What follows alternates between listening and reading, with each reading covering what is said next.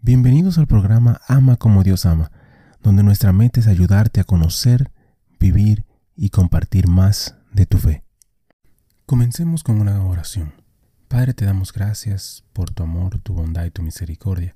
Te pedimos, Señor amado, que venga a nosotros, nos ilumines, que tu palabra llegue a nosotros, nuestra mente, nuestro corazón y su entendimiento. Espíritu de Dios, ven sobre nosotros, guíanos, que seas tú el que nos hable a través de tu palabra.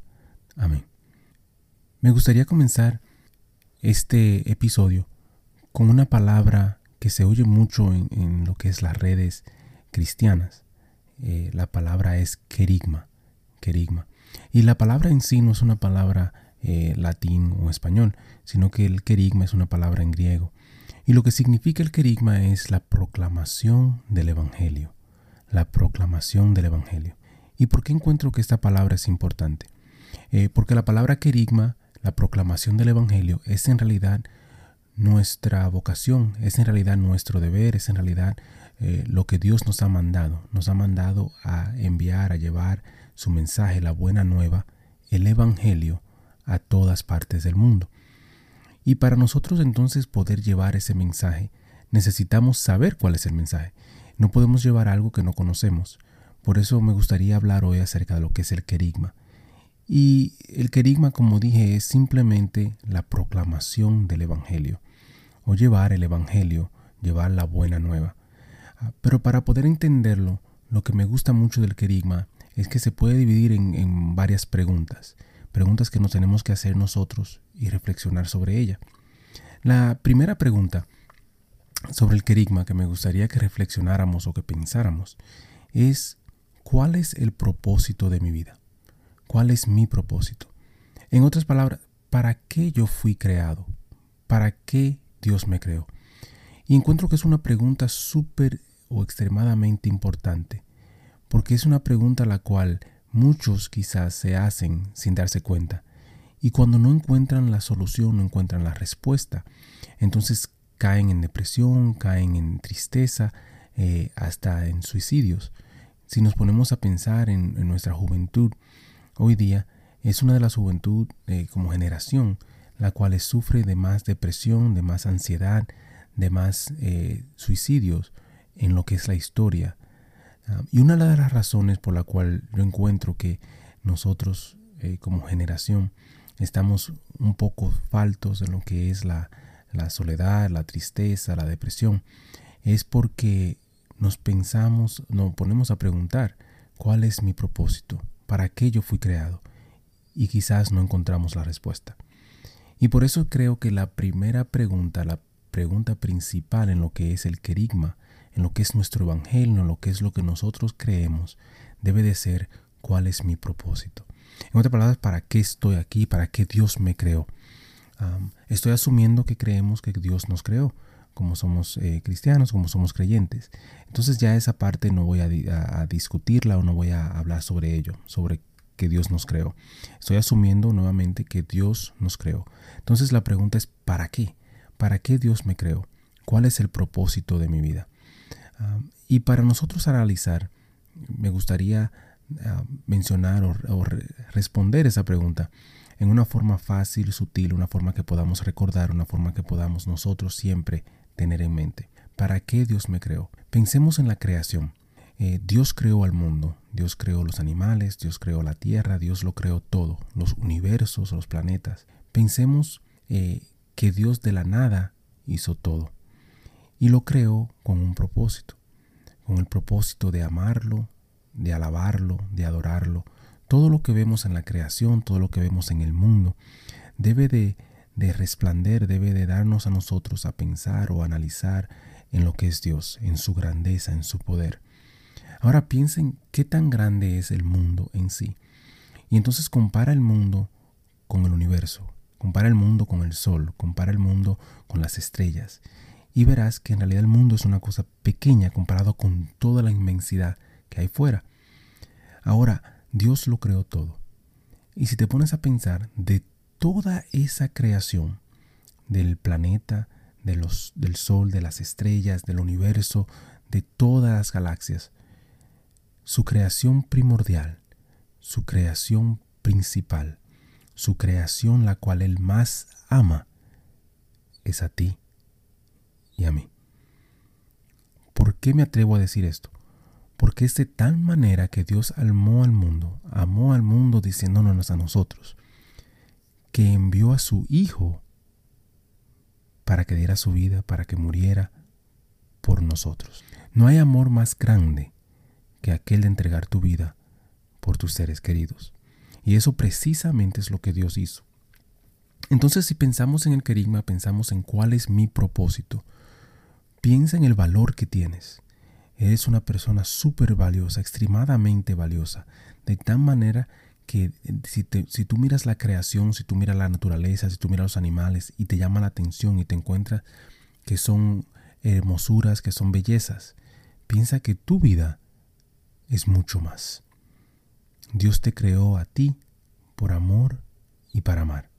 Ese es el propósito de tu vida, de amar a Dios y de amar a tu prójimo. Ese es el propósito de nuestra vida. Para eso Dios nos creó, para amar, para amarlo a Él y para amar a nuestro prójimo. Ahora, si pensamos en eso, la primera pregunta es, ¿cuál es mi propósito? Y respondemos, bueno, mi propósito es amar a Dios y amar a mi prójimo. Entonces vamos a la segunda pregunta. Y la segunda pregunta en el Evangelio, en lo que es la buena nueva, en lo que es el querigma, debería de ser, si yo valgo tanto para Dios, si yo significo tanto, si la creación significa tanto, si el mundo significa tanto, ¿por qué el mundo está como está? Y esta pregunta tiene más que ver con lo que vemos alrededor, porque Dios es todopoderoso. Y si Él es todopoderoso, podemos pensar, bueno, pero entonces, ¿por qué sufrimiento? ¿Por qué la tristeza? ¿Por qué la enfermedad? ¿Por qué la soledad? Y esta pregunta del querigma debería de ser ¿por qué el mundo está como está? Y la respuesta sencilla como digo, tratando de no indagar mucho en cada una de las preguntas para no hacerlo muy largo en términos de lo que es el episodio, es por el pecado. Por el pecado estamos como estamos, en términos de lo que es el mundo, en términos de lo que es la sociedad. Dios creó un mundo perfecto, un mundo sin pecado.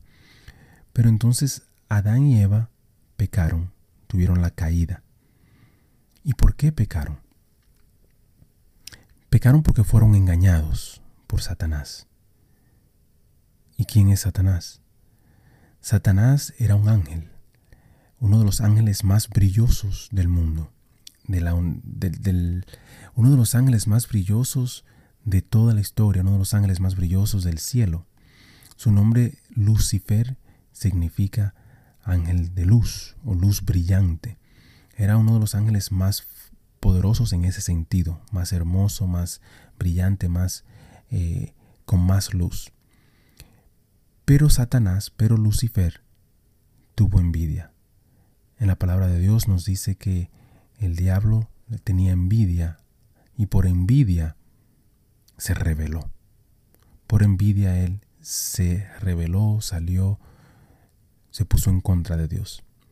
Ahora la pregunta es, ¿Satanás todo lo sabe en el sentido de comparado con nosotros. No es Dios, no es omnipotente, no tiene poder, el poder infinito, no tiene eh, el conocimiento infinito, pero conoce más que nosotros, tiene más fuerza que nosotros, pero nunca más que Dios, porque Dios no fue creado, sino siempre existió. Sin embargo, Satanás, el diablo, es una creación, fue creado. Pero reconocemos que el diablo, Satanás, tiene mucho poder, tiene mucha fuerza, es bien inteligente, es bien astuto. Y reconociendo su conocimiento, que es inteligente, que es astuto, nos ponemos a pensar entonces, él sabe que él no puede contra Dios. Entonces, ¿por qué la envidia? ¿Por qué el odio? ¿Por qué rebelarse contra Dios? Y la razón que encontramos en la Biblia, y la razón que encontramos en la tradición, la razón que encontramos en nuestra historia, es que Satanás, aparte de tener envidia a Dios, nos tiene odio y envidia a nosotros. Satanás nos tiene odio y envidia a ti y a mí. Y quizás te pregunto, pero ¿por qué? La razón es porque nosotros siendo humanos, siendo criaturas, Dios nos creó a imagen y semejanza de Él. Somos la única criatura que fue creada a imagen y semejanza de Dios. Y por esa razón Satanás o Lucifer, siendo un ángel, nos tenía envidia a nosotros, porque hasta vio que Jesús, la, la segunda persona de la Trinidad, nos amó tanto que vino al mundo y se hizo uno de nosotros. Es algo que es increíble de pensar que Dios se hizo como, como tú y como yo. Se hizo uno de nosotros, por nosotros, por amor. Y eso es algo que Satanás vio, eso es algo que Satanás eh, odiaba o odia actualmente. Por esa razón, la meta principal de Satanás es que todos estemos separados de Dios, que todos estemos en sufrimiento, que todos estemos amarrados.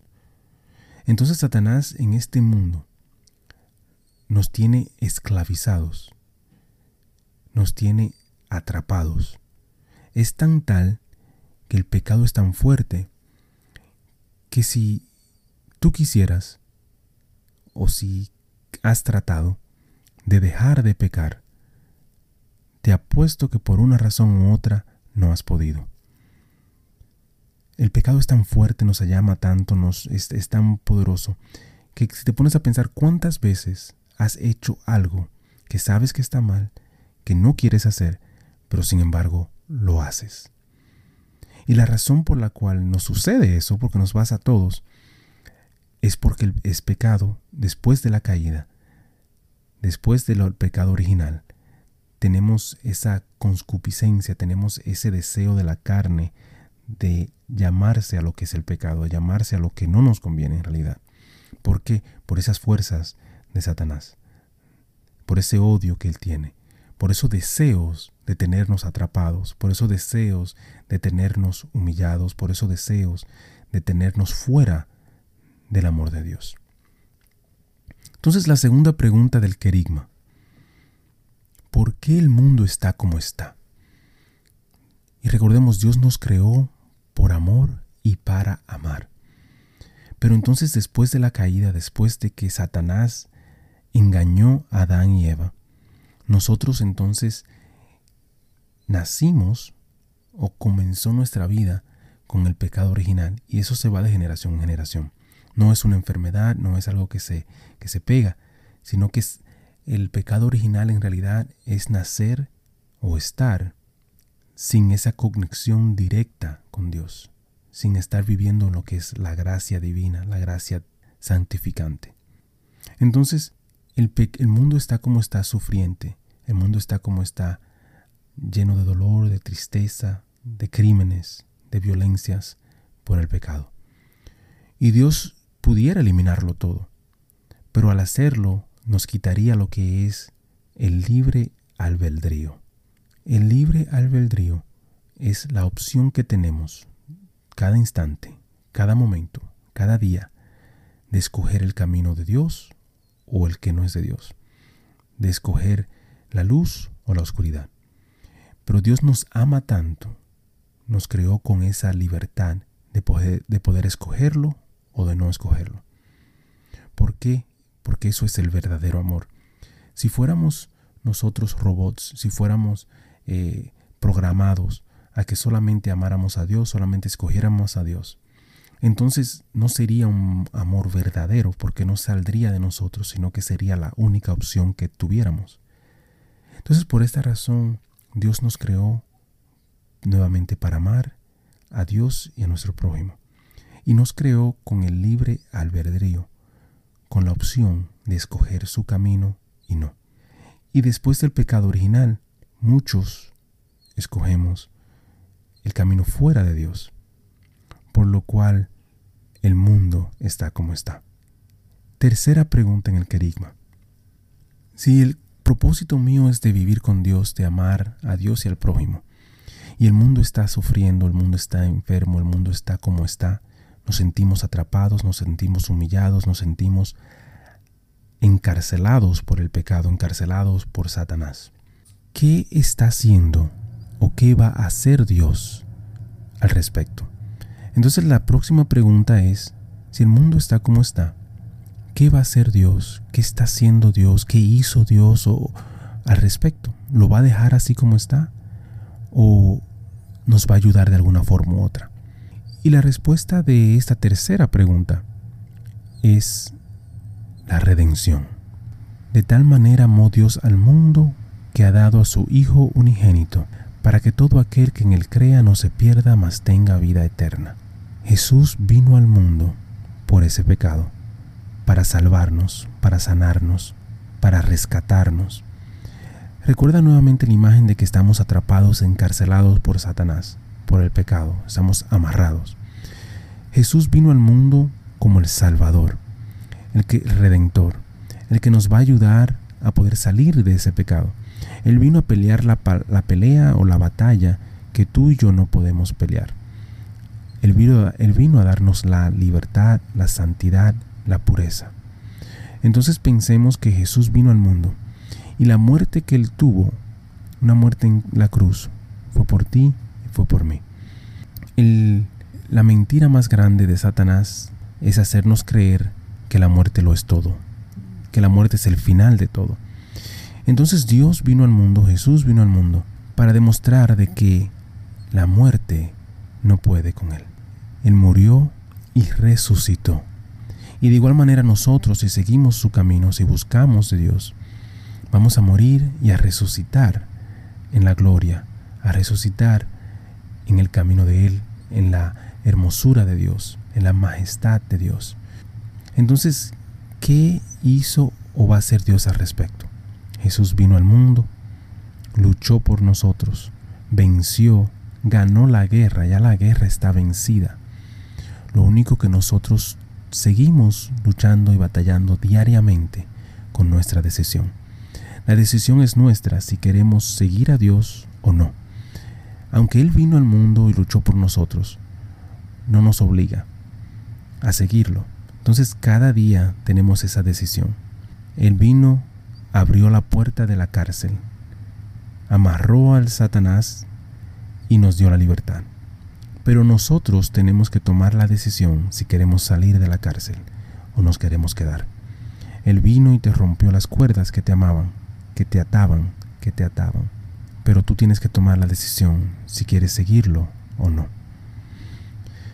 Entonces esa es la cuarta pregunta del querigma. ¿Qué vas a hacer tú? ¿Cuál es tu respuesta a lo que Dios hizo y está haciendo hoy día por ti? Es una pregunta que tenemos que hacernos diariamente. Es una pregunta que tenemos que hacernos cada instante. ¿Qué voy a hacer yo al respecto? Recordemos que el querigma es la proclamación del Evangelio. El Evangelio es Dios, el Evangelio es Jesús. ¿Cómo podemos compartir ese mensaje de Dios? Y el mensaje es ese. Tengo un propósito en la vida. Fui creado por amor de Dios, porque me ama, porque me ves como una creación perfecta, una creación para Él, una creación adorada. Fui creado para amarlo a Él y al prójimo, a mi hermano, a mi amigo. Entonces, ¿por qué el mundo está como está? Por el pecado porque tenemos la opción de escoger a Dios y no. Porque Satanás me odia, porque Satanás te odia, porque Satanás quiere que sufras, porque Satanás quiere verte enfermo, porque Satanás quiere verte separado de Dios. Y entonces, ¿qué hizo o qué va a hacer Dios al respecto? Envió a su Hijo unigénito para luchar por ti, para vencer por ti, para morir en la cruz por ti, para enseñar que la muerte no es lo último, que vamos a resucitar, para demostrarle a Satanás que Él no puede con nosotros ni con Él. Entonces, ¿qué vas a hacer tú? Es la última pregunta. ¿Cuál es tu respuesta a lo que Dios hizo? Y mi respuesta es una respuesta personal. Cada día, cada instante, tengo que tomar y decidir qué camino quiero tomar. ¿Quiero seguir a Dios o no? ¿Quiero amar a Dios? ¿Quiero amar a mi prójimo? ¿O no? Y hermano, te, digo que la decisión es tuya. Eh, el querigma es una palabra, como te digo, que significa proclamación del Evangelio. Y es nuestro deber de proclamar el Evangelio. Es nuestro deber de compartir las bellezas de Dios. Eh, es importante que reconozcamos lo que es el querigma, que, reconozcamos lo que es en realidad el Evangelio y cómo podemos compartirlo con los demás. Pero para poder compartirlo tenemos que entenderlo, tenemos que analizarlo, tenemos que aceptarlo. Entonces, te digo que si, si algo te llevas de este episodio, si algo te llevas de este mensaje, es que Dios te ama. Dios te ama y te lo demostró mandando a su hijo y su hijo dándose dando su vida por ti.